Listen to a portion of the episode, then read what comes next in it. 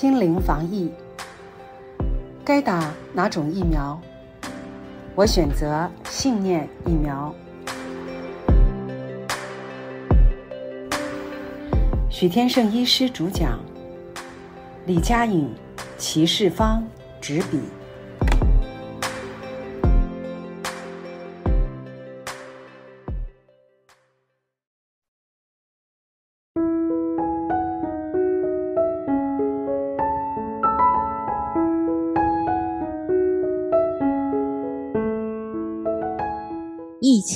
身心灵急救。今天是二零二一年六月十七日，台湾正值新冠肺炎疫情严峻的时刻。一个月以前即进入三级警戒状态，政府还在思考放宽警戒的时间点。最近各行各业。受疫情影响很大，我自己的状况还蛮有趣。赛斯基金会营运长问我的特助许医师六月的行程，你要怎么调整？特助说：“这个月吗？”许医师去年就排了休假，所以行程没有特别的变动。不得不说，人内在某部分是有预知能力的。我个人的直觉是。台湾这一波疫情最糟的时期已经过去了。当然，我知道这么说，万一到时候情况更糟，难免被打脸。但我总可以有自己的直觉吧。从赛斯心法角度，我从来不认为我的感觉应该取代大家的感觉，或我的感觉一定是对的。我只是直接讲出内心话。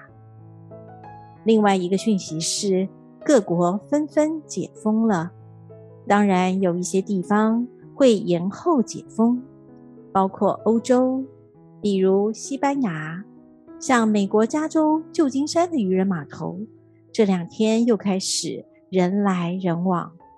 当人被关久了，其实是会疯掉的。所以接下来。可能会有一波报复性旅游。这波疫情开始的时候，我有个很有趣的思维，就是群体实相和个人实相的不同。群体实相可以说是官方或者主流实相，好比社会大多数人抱持的看法。打开电视，听到学者、专家讲述的观点。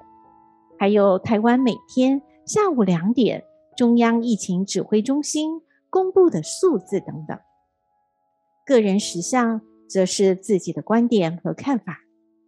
我告诉大家一个很私密的感受，但不希望这个感受被误解。说实话，看待疫情，我觉得自己有点像是个观察者，观看世界发生了什么事情。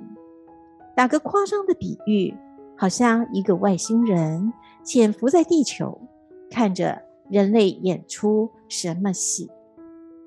观察者的一个角度是，旁人发生的事情不一定和我有关，甚至可以和我无关。观察者可以是清明的、祥和的，甚至不受威胁的。观察者的头脑是清楚的。并没有被卷入群体实相。我相信赛斯家族学员们应该有类似的感觉。大家已经开始和官方主流思想有所区隔了。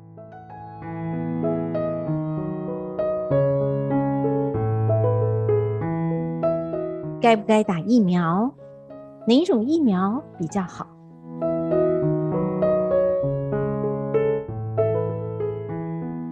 另外，很多人关心的问题是：徐医师会不会建议大家打疫苗呢？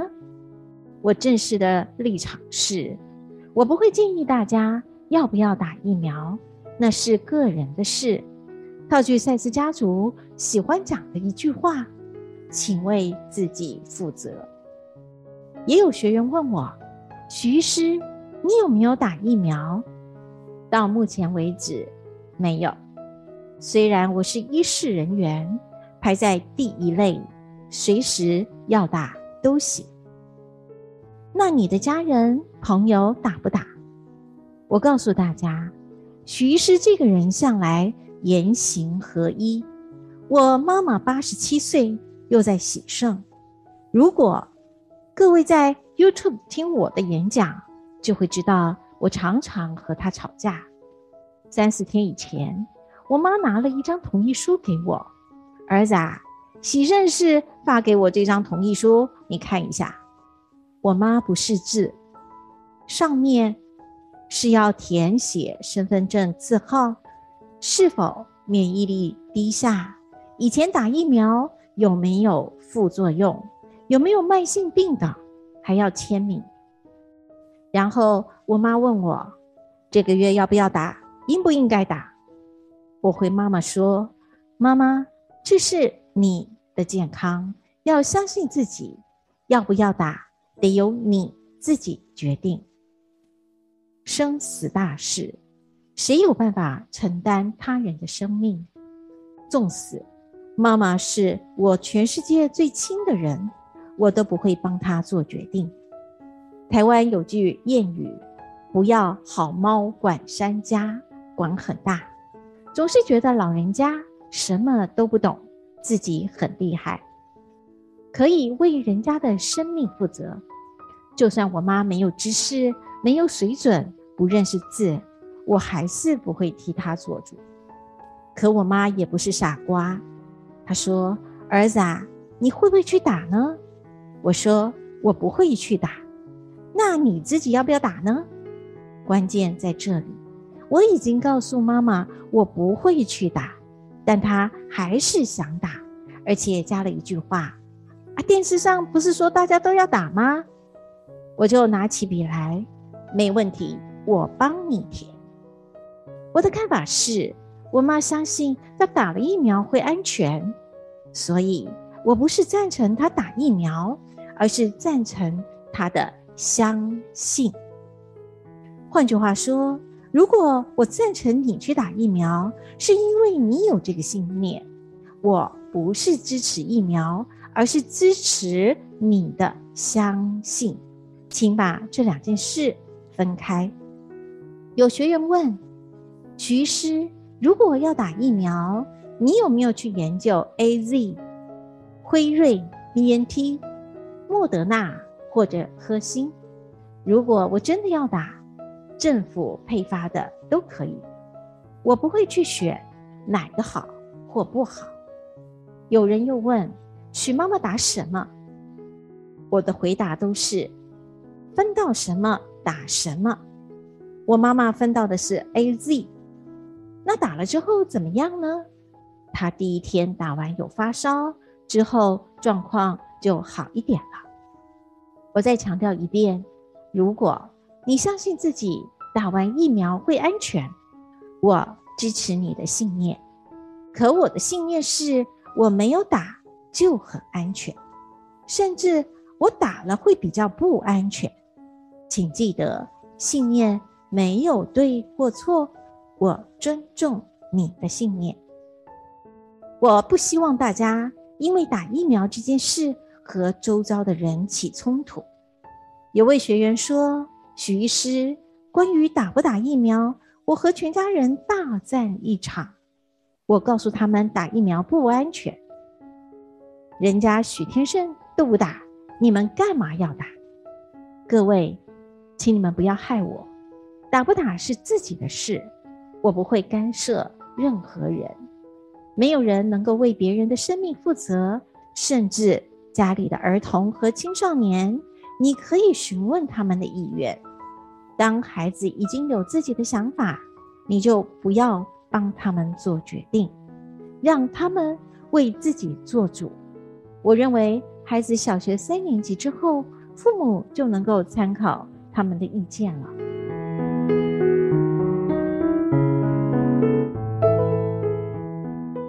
强打疫苗，人性现形记。最近台湾有个很有趣的现象：权贵或有办法的人士，要么飞到美国去打疫苗，要么用特权打过了，在社会上出现相对的剥夺感。有些政论家因此而批评：为什么政府单位或者总统府的官员要先打？官员应该比民众先打吗？之前还爆出党国大佬。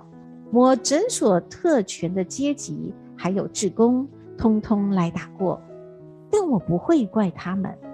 遭受生命威胁的时候，一大堆人拼命想办法优先打，就像逃难一样。这只是人性现行记。群体实相是，大家巴不得赶快打疫苗，而且要打最好最新的，甚至很多。网络酸民说，特权阶级就是不一样。如果是我，也会先打。这种性命交关的事，我是不会和别人客气的。人家有办法的，花个几千万包机，整个家族就直接飞到美国打了。人命多值钱啊！我为什么会说自己好像在看戏呢？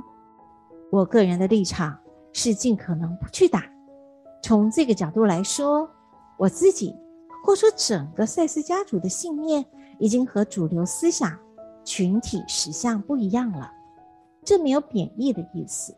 比我需要疫苗的，比我恐惧的，想要打疫苗的都没有问题。一剂、两剂、三剂，再加肺炎链球菌，当季流感疫苗，许医师的通通让给你。以个人的观点，这是一场主流在玩的游戏，同时也违背我内在的直觉。意思是，我不向主流靠拢，而想走自己内心相信的道路。讲个玩笑话，如果主流发生崩解或集体的灾难，那也不会来到我身上。但我得说，这是一门。很深的修行功夫，而且必须对自己生命存在的哲学，或者说赛斯心法的哲理，有一种打从内心的呼应。我先声明，徐师并非狂热分子，也不是为了要当殉道者，证明赛斯心法是对的，所以不和大家抢着打打疫苗。我非常贪生怕死，并不打算牺牲自己。染疫对我不但没有好处，反而问题一堆。我想要健康，所以建立一个和官方主流不一样的思维。但因为现在的酸民很酸，这个世界流弹很多，我也没有必要去对抗主流，只会像看戏。一样的看着他。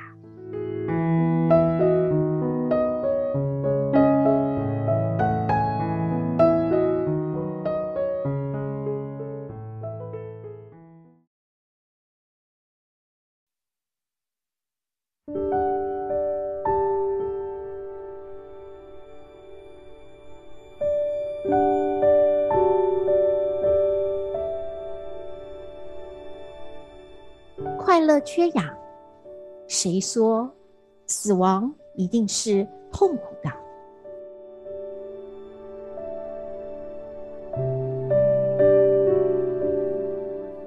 这次的新冠肺炎，它完全就是赛斯在个人群体事件本质里提到的席卷全球、致命的一种传染病。虽然。死亡率大概只有百分之二到三，它在全世界流行了五六百天，台湾到现在超过五百人死亡，大部分人是老人家和慢性病患。这样说好像很没有人性，但事实就是如此。没有新冠肺炎的时候，台湾一天正常死亡的人数也接近五百，你有没有发现？人们的恐惧和实际的情况是不成比例的。且说不谈未来的变化，就现状而言，想想这个数字和恐惧的比例，你还认同这个群体时像吗？有没有发现自己是疯了？任何癌症的死亡率都比新冠肺炎高，你怎么没有在怕呢？最近大家很喜欢讲一个专有名词“隐形缺氧”或者“快乐缺氧”。我跟大家解释，比如说啊，我和你一起去爬珠穆朗玛峰，在攻顶的过程当中，我说好累呀，让我坐下来睡一会儿。这时候你就会打我的脸，叫我不要睡。因为你知道我会一睡不醒，这种情况就是快乐缺氧。为什么新冠肺炎会有快乐缺氧的情形？以生理上来讲，它是下呼吸道疾病。一般上呼吸道疾病症状会有头痛、鼻涕、鼻塞、咳嗽、喉咙痛等。下呼吸道指的是肺泡、气支气管等。感染的时候，可能上呼吸道觉得还过得去，其实肺泡已经吸不到氧气了。症状是血氧降低，但自己不太有感觉。隐形缺氧，我觉得那是让往生者平安离世的一种慈悲，大家却把它说得很可怕。谁说死亡一定是痛苦的？大家不是赞成安宁和有尊严的死亡吗？但有人说，怎么可以说快乐缺氧？人都快死了，还说人家快乐？我说，人都快死了，为什么不能快乐呢？难道我就一定要痛苦才能死吗？那是一般人的信念，也是所谓的。官方实相与我无关。当你进入赛斯心法，开始听许医师的演讲和有声书，做冥想练习，你会认出个人实相可以不和群体实相挂钩。你会发现自己内心是有力量的，不必随着媒体起舞，或一昧的相信专家说的话。如果你觉得听起来很不科学，那就不要按照我的话去做。我就不相信你能够活得比我健康快乐。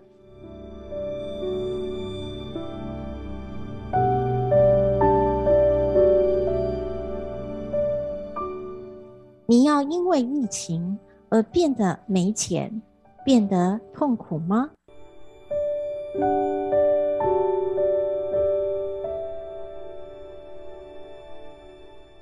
我讲一个比较深刻的话题：每个人卷入群体实相，都有自己私人的理由和目的。但是我创造我自己的实相，不管主流新闻媒体怎么样报道群体实相，个人实相还是比较占优势的。比如，战争是一种群体实相，在一场战争里。有没有人发了大财？有没有人成为英雄，救了很多人？有没有人的家刚好住在战争的隔壁村落？有没有人的亲朋好友死掉而自己没有死？有没有人是看了电视报道才知道哪里发生战争的？纵使在流行病的实相里，每一个个人。还是决定了自己和群体实相的关联。在疫情当中，很多人开始担心收入减少，没有工作怎么办？但例外的也不少。有一天门诊，我和个案聊天，个案就说了：“现在啊，疫情那么严重，你们家族生意怎么样？”他说：“许医师，我创业一二十年。”生意从来没有这么好过。徐医师又问了：“你们家做什么的？”个案回答：“做冷冻车。现在宅配很需要冷冻车，本来打算这一两年退休，看到这么多钱，进来了，又不能退休了。还有位个案在大陆开工厂，我很好奇的问：“你是公司的董事长，最近这波疫情，业绩应该受到不少影响吧？”个案居然回答：“许医师，我的公司二十年来，现在生意最好。你说个人时尚是不是很重要？我不是在鼓吹大家发灾难财，而是说在群体时尚。”这么悲惨的时候，危机何尝不是转机？疫情进入三级警戒后，我的门诊人数降到有史以来最低点。我就对诊所的同仁说：“徐师并没有一个信念，疫情期间我的门诊服务量要下降，但实情很残酷，一个诊次的人数硬是从二十几个。”掉到个位数。我问工作人员：“你们的阴影之道是什么？”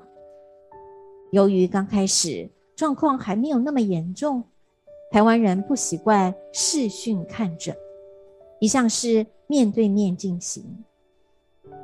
诊所的政策还是希望大家来现场看诊，没办法来的人再用视讯。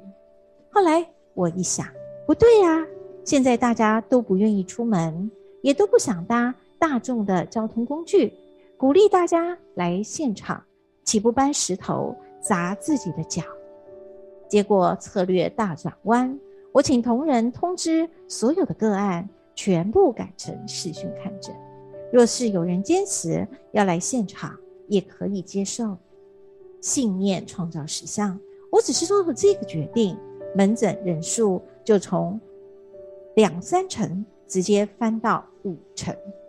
首先，我改变了说辞，请大家心安。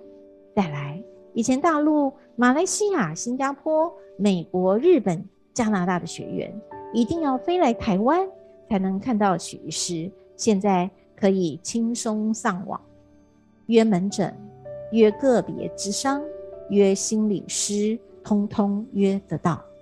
一来，我的诊所本来就没有健保；二来，我的个案遍布全世界，所以危机就是转机。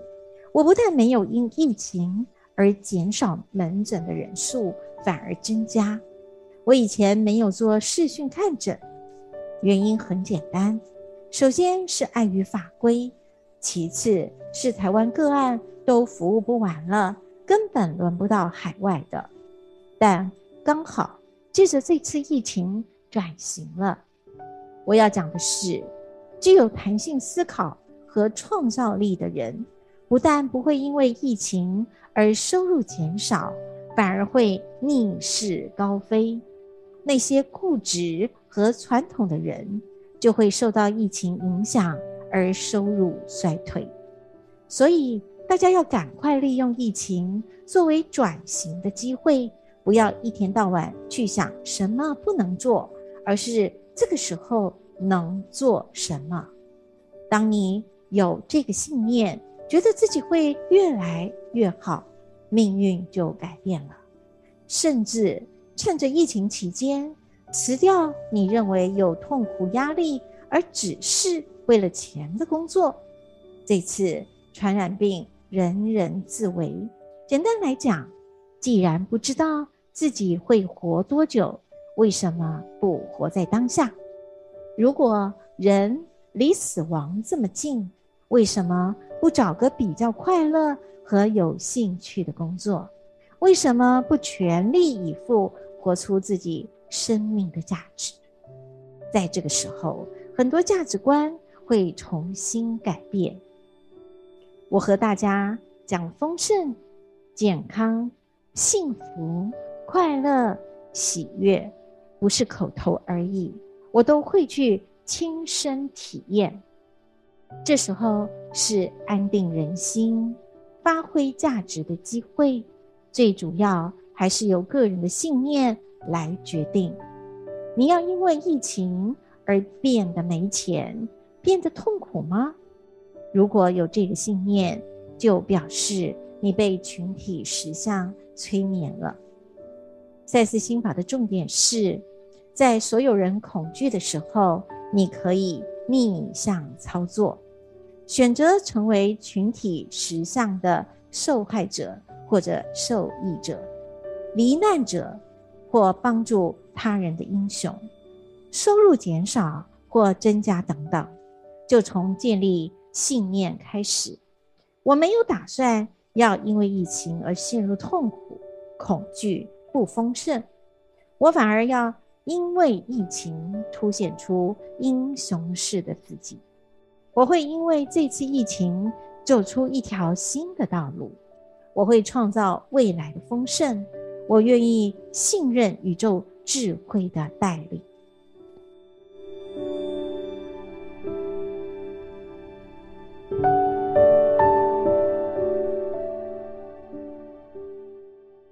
我卷入此时人类传染病的目的是什么？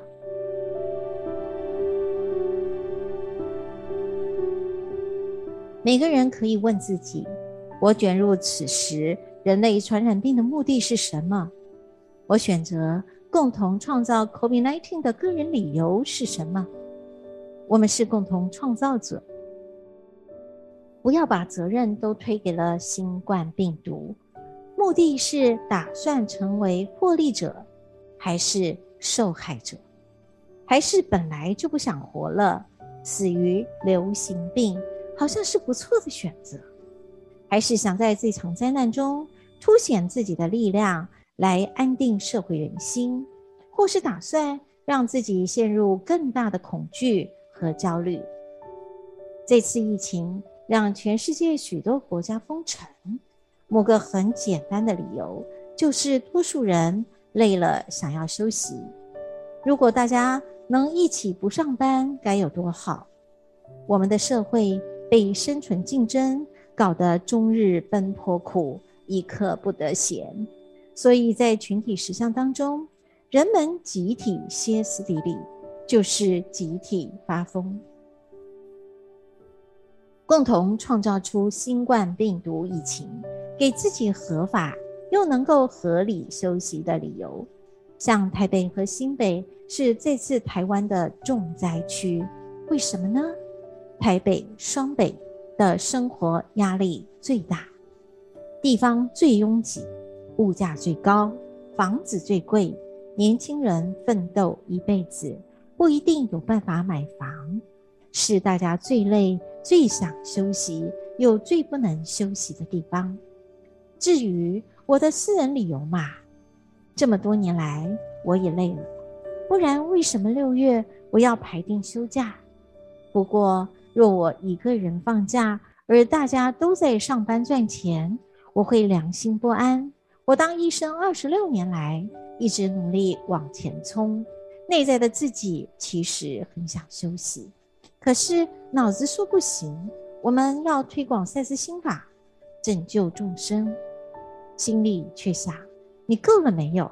为什么不休息一下？以前我发作痛风的原因，就是强迫自己刹车，无法走动之下，只好休息。如今我听到内心的声音了，这下全世界陪我一起放假，你说是不是心安理得？另外一个理由，我想在新冠疫情的群体实相当中。凸显出赛斯心法可以拯救众生，安定全世界的人心，也想让自己清楚看到，原来学赛斯心法可以脱离群体救众生的实相。有时我感到自己离主流越来越远，推广赛斯真是孤单。看到这个世界陷入苦难，自己却在一方。宇宙天地里自在快乐，有时又觉得等着看苦难的群体实相将来怎么瓦解，那就是赛斯心法带领人类走上丰盛、健康、幸福、快乐实相的时候了。新冠疫情之后的世界，人们会开始愿意去追寻更有意义的人生，而不只是工作糊口。换句话说，如果我觉得自己随时会死，为什么要做长远的计划？何不顺随着内心的声音？很多观念会重新洗牌，身心灵思想看起来像是次文化，但它终将在社会进入重整阶段的时候显现出重要性。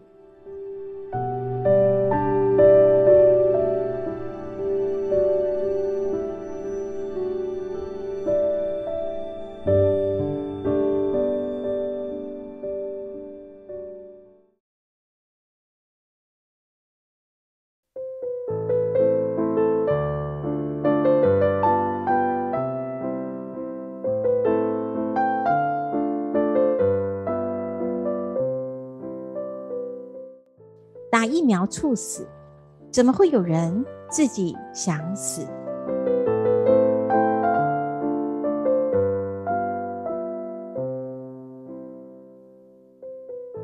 自从台湾政府开打疫苗之后，陆续传出长者接种疫苗的猝死案例，一天约有十多位。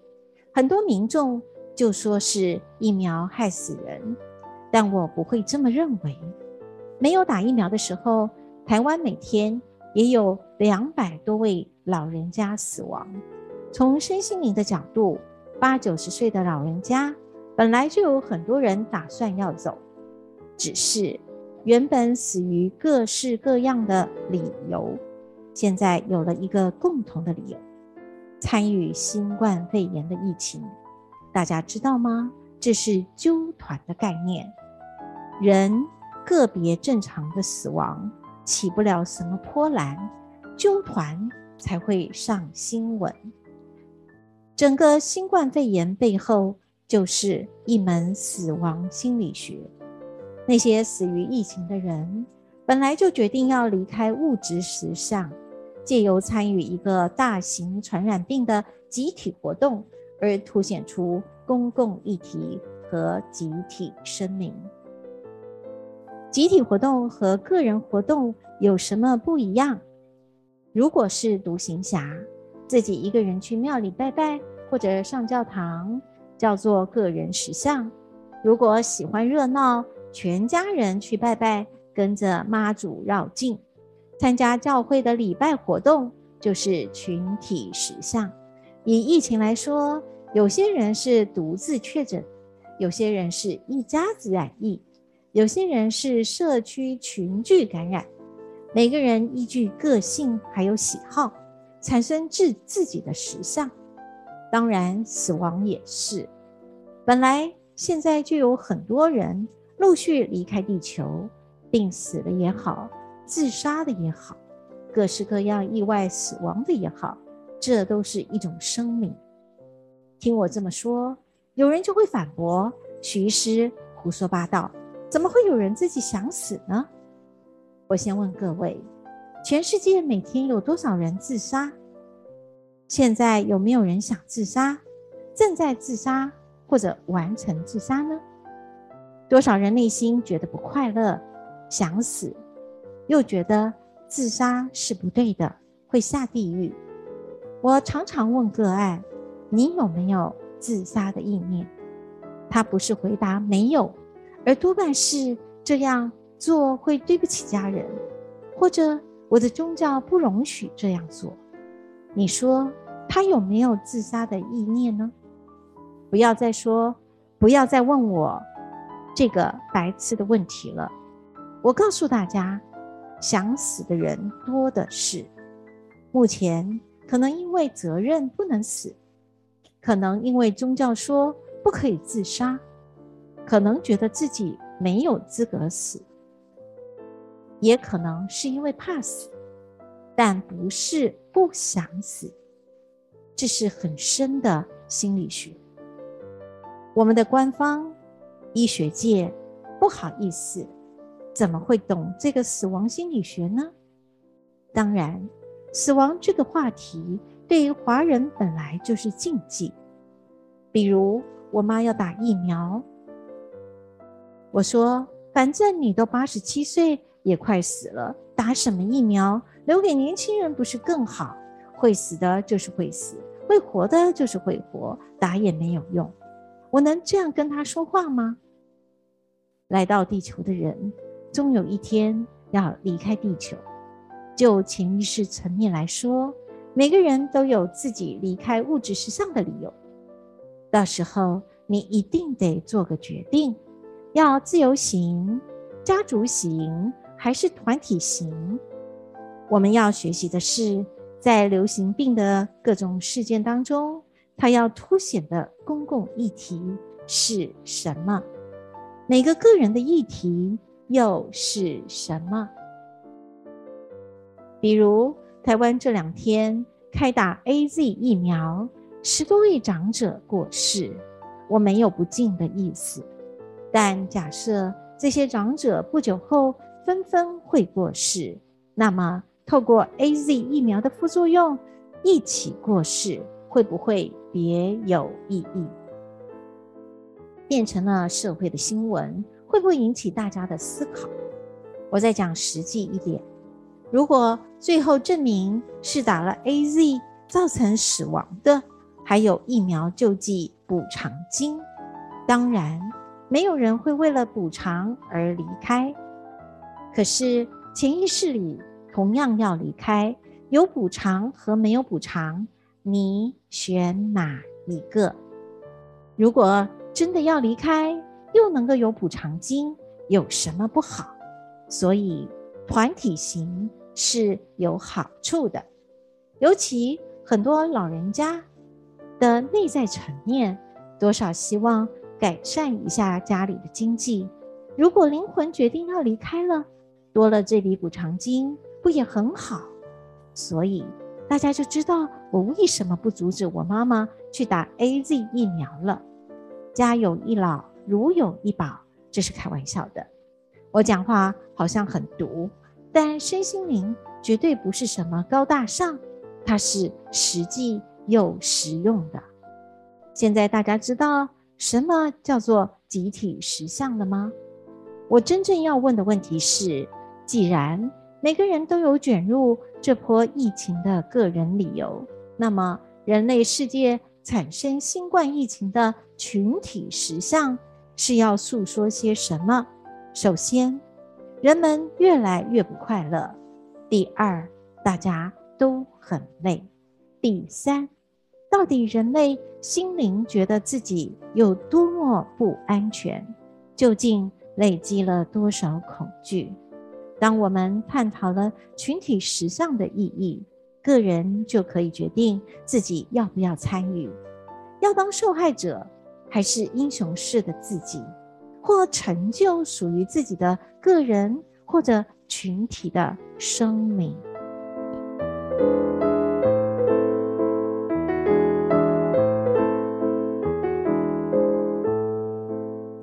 疫苗好像变成救世主。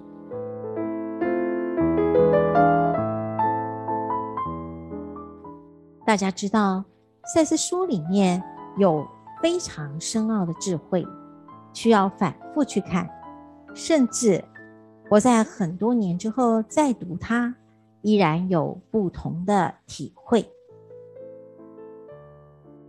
在《个人实相的本质》这本书里。有这么一段话：疾病常常代表一些没有面对的问题，而这些难局包含了想要把你们导向更大成就的挑战。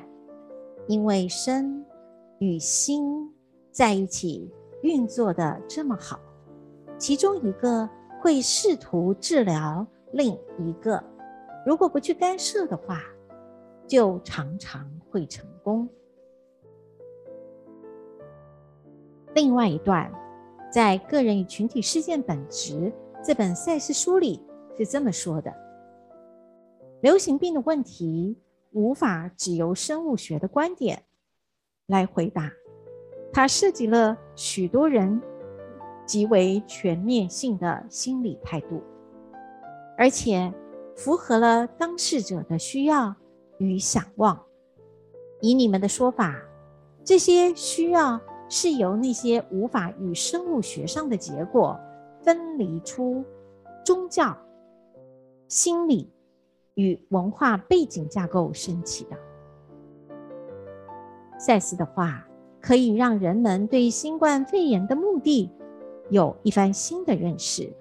目前，人类感染 COVID-19 的人数已近两亿，死亡的人数超过四百万人。疫情是人类集体给自己的挑战，其目的是为了导向更大的成就。我们一定要问自己：这个群体实相或每个参与者的个人实相，它要带给我们什么样的智慧？要如何自我成长？主流实相不断的强调病毒多可怕，人类多有多么的脆弱，全世界都需要。疫苗来拯救我们，这些话就是暗示身体都没有用。然后大家拼命的抢疫苗，仿佛没有抢到就是死路一条。请问这是不是把力量寄托在别人的身上？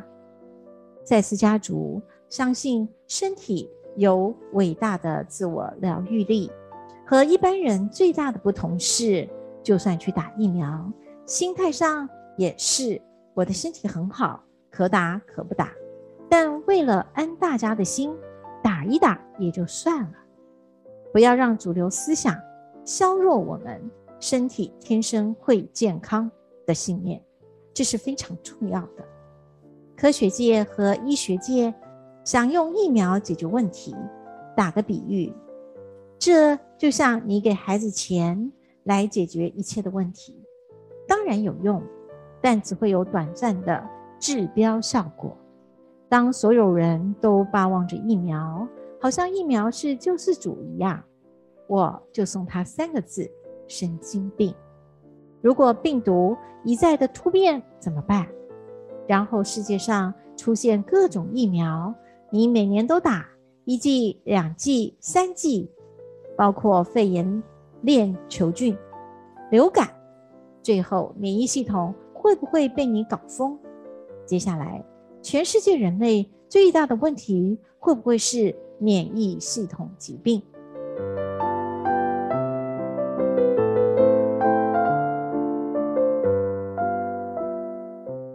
什么地方会爆发大流行？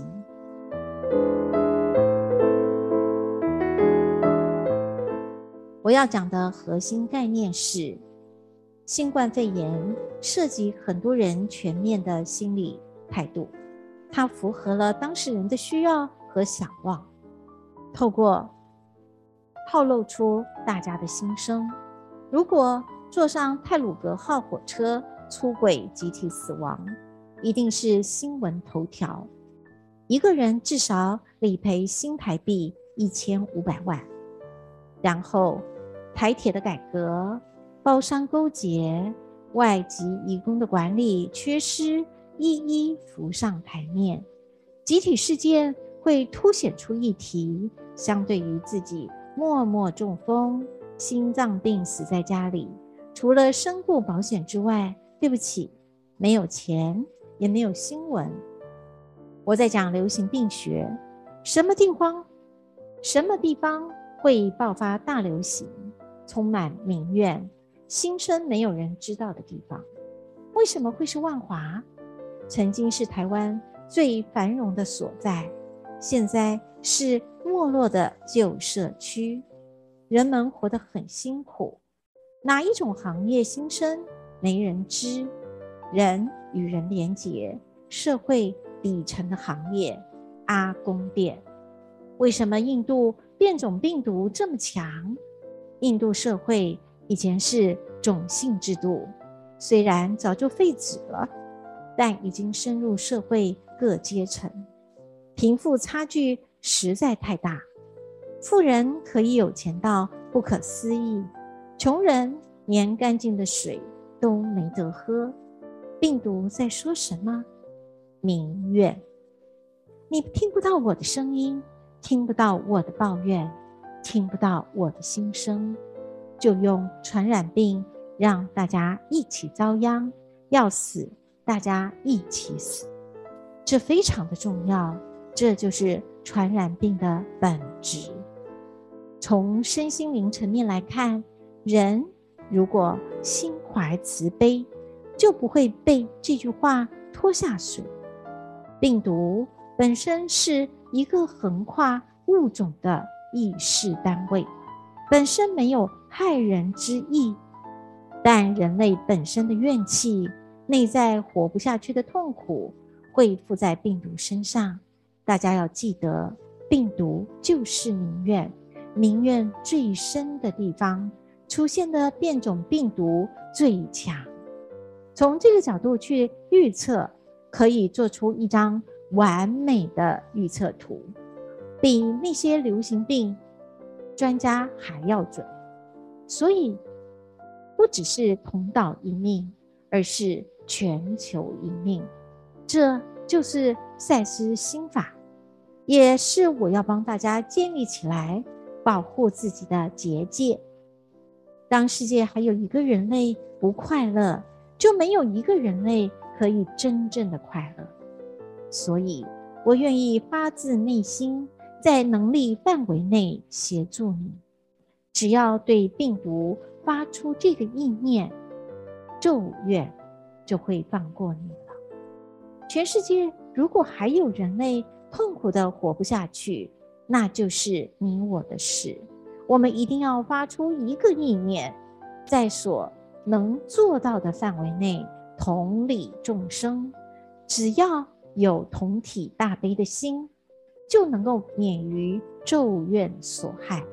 我再强调一遍，赛斯心法的病毒学，病毒是有意识的，病毒本身是无害的。病毒进到你的身体也不会伤害你。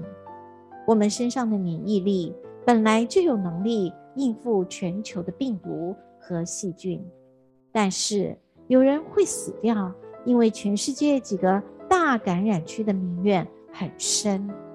这个病毒带着很大的咒怨和人心起感应，里应外合，身体的免疫大门。就为他打开了。你可能会问我，许医师，美国不是全世界最富有的国家吗？为什么也那么严重，死那么多人？难道美国民怨就不多吗？种族歧视和冲突是假的吗？最近几年全球化，华人越来越富有，随便台北或者新北一间公寓卖掉。都可以去美国买一栋别墅，你说美国人愿不愿？在台湾，经济问题、政治问题、两岸问题、被国际社会孤立的问题，台湾到底是国还是地区？你说台湾人怨不怨？家里有没有怨气？有啊，老公抱怨老婆，老婆抱怨老公，每个人都怨声载道。新冠肺炎就是人类集体怨气爆发出来的。如果我活不下去，那大家就一起死。所以它会变成病毒传染。什么叫传染？就是你不要对我的苦难无动于衷，你不要无视于我的愤怒。它威胁着要把所有人卷入一个灾难，除非。大家开始解决民怨、不快乐还有痛苦，这个时候更应该是赛斯家族凸显重要性的时刻。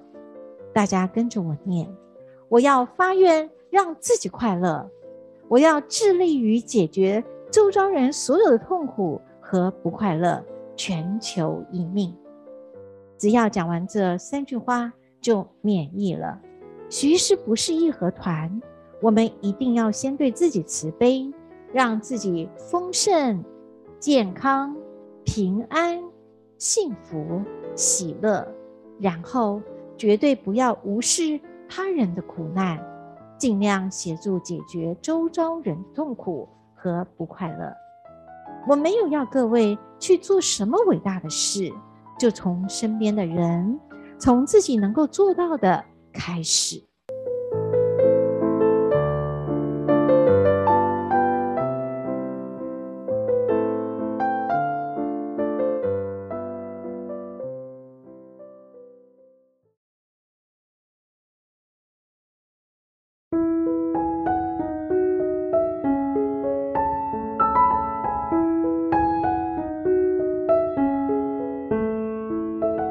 老年人大多是信念的受害者。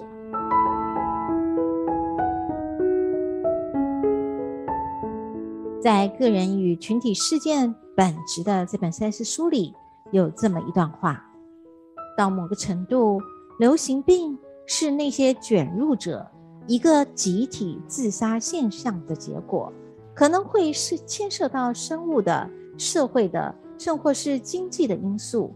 为了各种不同的理由，并且在不同的层面，整群的个人想在某个时候死去。却是以这样的一种方式死去，使得他们个人的死亡等于是一个集体声明。很多人其实过得并不坏，可是也不见得很想活。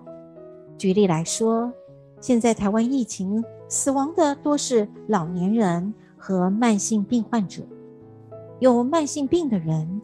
以心灵角度而言，就是过得不快乐了。本来就打算要离开，可是只是顺便搭上了这班列车罢了。再来，老年人分两类：一类因为这次的 COVID-19 被背着去打疫苗，感受到被爱和被关心，让他更想活下去；另一类的老人。则觉得自己在这个时候应该要走了，不要再拖累家人和社会。任何一个正常的老年人都不会想要拖累家庭和子孙。其实，老年人大多是信念的受害者。什么信念呢？第一，老年人比较没用，这个信念；第二，老年人抵抗力比较弱，容易生病的这个信念。第三个信念，传染病流行的时候，老年人比较容易死亡。新冠肺炎一来，刚好信念创造实相，我们的预防接种，把老年人放在第一顺位，表示对他们的爱和尊重。不过，同时也在暗示他们比较容易死掉，所以要先接种。这些都是错误的信念。表面上去接种的人好像是得到了安全感，其实是对自己健康更没有信心的。每个人都会变老，老年人更应该接种信念疫苗。我可以越老越健康，我可以越老越喜悦，我可以越老越充满活力。我们一定要和无能为力宣战。在某个层面，这些死亡是对那个时代的抗议。不过，那些涉及的人都有他个人的理由，当然，理由各有不同，但也都全涉及了超过个人理由的，想要让他们的死达到一个目的。那么，这种死亡的部分原因，就是要让幸存者去质问当时的情况，因为人类无意识里都很明白，这种集体死亡的理由必然超过了一般所能够接受的信念。以上这一段出自《个人与群体事件的本质》这本赛事书。我们对这个时代有什么抗议？所有瘟疫最严重的地方都想达到一个目的，想让民怨被看见，才能够有所改善。很多传染病的背后都有无力感。如果民怨不能说出来，又采取了不行，又采取不了行动，陷入了绝望，那就是死路一一条。如果我对婚姻不满，可以离婚和别人交往；如果我对香港不满，可以来台湾买房子；如果我对台湾政府不满，可以飞到美国打疫苗。一个人有愤怒、有怨恨、有不满，而且是非常大的愤怒、怨恨和不满，又无能为力，麻烦就大了。这点很重要，不要掉入这种无能为力的状态，会就不会染疫。可是有没有人是不知不觉掉入的？要小心哦。我对我的婚姻无能为力，我对我的先生无能为力，我对我的小孩无能为力，我对我的父母无能为力，我对妈妈一直叫我帮哥哥还赌债无能为力，我对自己找到好的工作无能为力。你看，我们有这么多的无能为力，没关系。我们一定要和无能为力宣战，不是不能无能为力，而是可以承认自己当下无能为力，但不代表一直都要无能为力，否则一大群人类的怨恨会让传染病更大规模的流行，死的人更多，每个死亡都是对那个时代的抗议，这种死亡的部分原因。就是要让每一个活下去的人去问当时的情况。当然，我们现在还没有那么严重，但是我得告诉大家，这次的新冠疫情应该只是前菜，未来的人类还有更大的挑战。我再讲一个很重要的概念：政府和人民的关系，就像父母和孩子的关系。请问这个时代，父母管越大，帮孩子决定越多，下场会不会越惨？会。现在的孩子都是老灵魂，父母可以帮助他做决定，不要帮他做决定。所以，执政者会不会翻船，就在这里了。这次台湾的疫情，大家有没有发现一件事？人民都希望政府不要管那么多。那么，如果我是台湾政府，谁要给我疫苗，我都会接受，因为人命的考量一定优于政治和军事。所以，我会开放各国，包括大陆的疫苗进来，民间机构要进疫苗也全力支持。但是，请要打的人自己。报名签切结书，让人民自己做主。一个好的政府，就是慢慢要让人民为自己负责，帮助人民拿回自己的力量。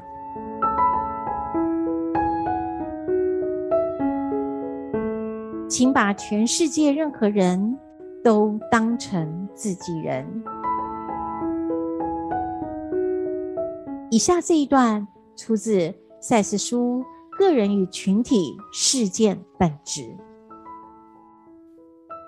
在某些历史的时期，穷人的苦境是如此的可怕，如此的无法忍受，以至于发生了瘟疫大流行，真正使得有这种社会、政治与经济情况的整体区域完全毁灭。可是，那些瘟疫一视同仁的。夺去了富人和穷人的生命，因此那些自满的有钱人可以很清楚的看到，好比说卫生条件、私密性以及精神安宁，多少也必须给予穷人，因为穷人的不满会有十分实际的后果，那些就是抗议性的死亡。就个人而言，每一个受害者或多。或少，也都是冷漠、绝望或者无力感的受害者，他们自动降低了身体的抵抗力。不过，这种心境不但真的降低了身体的抵抗力，他们还启动并且改变身体的化学性质，影响它平衡而开始治病。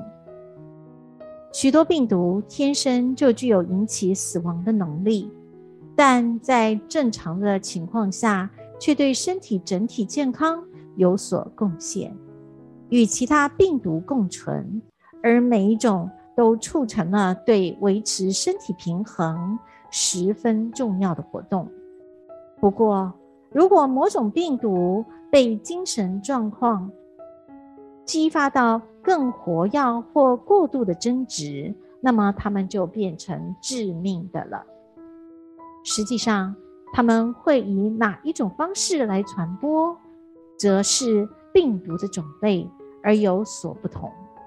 个人精神问题够严重的话，真的会显现为社会性的群体疾病。以上出自个人与群体事件的本质。目前，全世界还有很多人类在受苦受难，我们行有余力，就要尽量去帮助这些人。再次心法的出发点很简单：当你过得好，去帮助。受苦受难的人，为的是什么？避免大家一起死，这是在保护你，不是那种虚伪的道德感和大爱。要知道，真正瘟疫大流行是全村至少死一半，十个死五个，整个城镇的政治经济完全毁灭。而瘟疫一视同仁的让有钱人和穷人通通死亡。我刚才讲，人民的咒怨活不下去，它会引发病毒流行。可是病毒不会只让这些穷人死亡。如果你无视于他人的苦难，也会跟着死。第一种是陷入苦难、无力感和无能为力的人；第二种是对他人苦难无动于衷的人。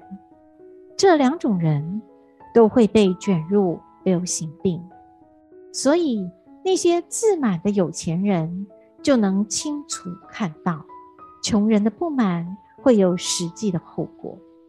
就是抗议性的死亡。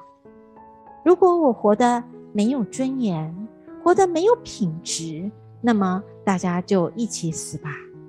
这叫做愤怒之火。再把范围扩大，请问现在万物有没有怨？全世界的物种有没有怨？海里的鱼有没有怨？当人类。无视于其他生物的苦难，请问会不会有后果？有没有很多传染病会从动物传到人类的身上？包括这次的新冠肺炎。如果万物会说话，请问现在地球的生物有没有对人类充满了怒火？我们狮子都快绝种了，你们人类凭什么生小孩？我们海里的鱼都快绝种了，你们凭什么过好日子？如果人类这么自私，万物会说：“那么大家就一起死吧。”先不要讲万物，我们对其他国家的人是不是也这样？今天如果中国要崛起，台湾要伟大，很简单，请把全世界。任何人都当成自己人，做不做得到是另外一件事。大家要有全球一命的胸襟。我不是在唱高调，这对我们有好处，也是在救自己。大家有没有发现两个因素？首先，病毒本身是无害的，但如果这个病毒凸显的议题，透露出这群人的心声、痛苦和咒怨，它就会变成致命的病毒。再来，如果这个人陷入了冷漠、绝望和无力感，就会自动降低身体的抵抗力。我们常讲，老年人的抵抗力比较弱，为什么？老年人很容易。变成冷漠、绝望和无力感的受害者，变成老年人无用的信念的受害者。事实上，光是年纪大这件事是不会降低免疫力的。学了赛斯心法，就要有勇气建立和群体实相不一样的信念。这就是赛斯家族。先不论对错，请问建立这个信念对你有坏处吗？不相信年纪越大免疫力会降低，对您有坏处吗？我讲一句最实际的话，至少像现在许多人陷入恐惧和灾难的时候，你不会惊慌失措。